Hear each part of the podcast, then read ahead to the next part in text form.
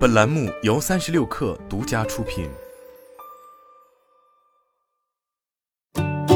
本文来自微信公众号“三亿生活”。围绕埃隆·马斯克收购推特一事，日前又有了新的进展。在此前多次吐槽推特虚假账户占比过高，并试图终止收购的马斯克，近日却在相关文件中表示，同意继续以每股五十四点二零美元的价格收购推特。与此同时，马斯克还在推特上写道。买下推特是创建 X 及全功能 APP 的第一步，并且可能将 X 项目提前三到五年。结合此前马斯克多次对微信的赞不绝口，不难推测他口中的 X 极有可能将是一款类似微信的一站式平台，即从单纯的社交平台转变为涵盖更多功能，从游戏到购物再到支付等，以承载用户的更多需求。其实早在今年六月，马斯克与八千余名推特员工进行的内部会议中。便曾提及过对推特未来的预想，比如希望将其用户数量拓展至十亿，而当时其用户量才三亿不到，或是推特添加支付功能，使得用户能够通过这一服务直接汇款。此外，他还称赞了微信和 TikTok，并称前者已深深融入中国用户的日常，后者则并不乏味。显然，马斯克早已正在思考如何让推特物尽其用，并且他也丝毫没有掩饰向微信、TikTok 学习的意图。然而，想要在海外市场做出微信，显然并不是一件容易的事情。无论 Facebook、WhatsApp，还是曾经微信的启蒙者 Kick Messenger，都曾试图成为类似微信这样的超级应用，但结果却无一不是以失败告终。所以，外界也普遍认为，马斯克此举恐怕也将面临困难重重。首先，对于推特而言，如今显然并不具备即时通信的私密性，而更像是海外市场的微博。据公开数据显示，推特上百分之九十的信息是由百分之十的用户发布。从根本上来说，与微博几乎一样，都更像是内容发布平台，而非社交平台。而对于绝大部分内容平台来说，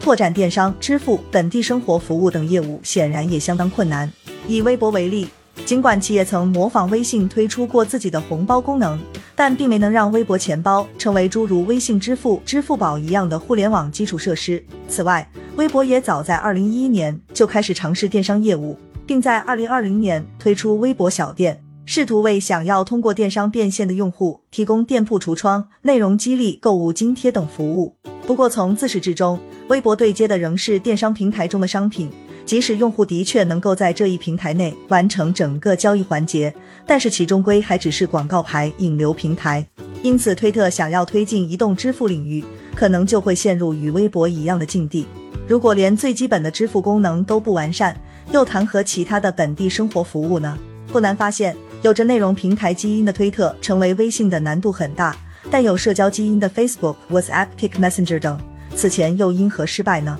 在这里。就不得不提及微信师从的对象 Pick Messenger 了。要知道，Pick 诞生的时间比微信还要早，而国内第一款模仿 Pick 这一轻量级聊天应用的产品也并非微信，而是小米的米聊。甚至于微信最初的扫描通讯录、添加好友功能也是借鉴于它。然而，比起疯狂吸纳用户、开疆扩土，并从一个即时通讯工具成为渗透到用户日常生活方方面面的微信，Kick 显然并没有充分利用早期的流量红利。有趣的是，二零一五年，Kik 反过来还获得了来自腾讯方面的五千万美元融资，使其估值达到了十亿美元的巅峰。而 Kik 创始人兼 CEO Ted Livingston 也曾公开表示，会努力将 Kik 打造成为海外市场的微信。但相比背靠头部企业的 Messenger、WhatsApp、Kick 始终难以实现盈利。在将目光转向区块链并推出加密数字货币后，也成为了压倒 Kick 的最后一根稻草。二零一九年。美国证券交易委员会指控 Kick 面向美国公民进行的 ICO 是非法证券发行，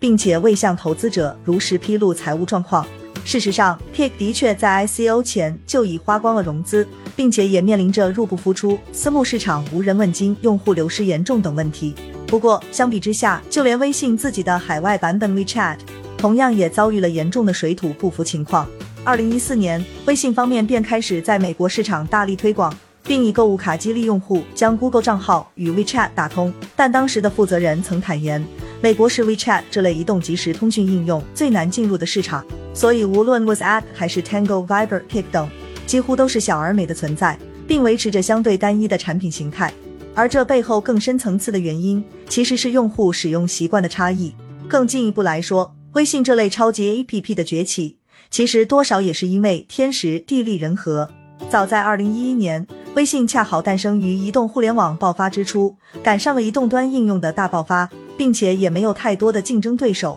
而另一方面，微信当时能够脱颖而出，显然也要归功于腾讯的全力引流以及 QQ 庞大的用户体量，而这也是其后续能够击败米聊、飞信的关键所在。此外，最初主打小而美的微信，凭借着优质的用户体验，也很快赢得了口碑，并提出了连接一切的愿景。毫不夸张地说，微信如今的成功，是因为它几乎抓住了每一次机会。无论是从 PC 互联网到移动互联网的转型，还是因使用场景拓展到逼出的微信支付、微信小程序，以及如今的搜一搜、视频号等功能，都帮助微信成为了连接一切的超级平台。但值得一提的是，并非所有模仿微信的应用都扑街了。例如，日韩市场流行的 Line、新加坡和马来西亚的 Grab 等，发展道路都类似于微信，也几乎都是从单一工具发展到了集打车、金融、游戏等功能在内的超级应用。相比海外市场，早已有了各类型的对应 APP 完善的企业和服务生态。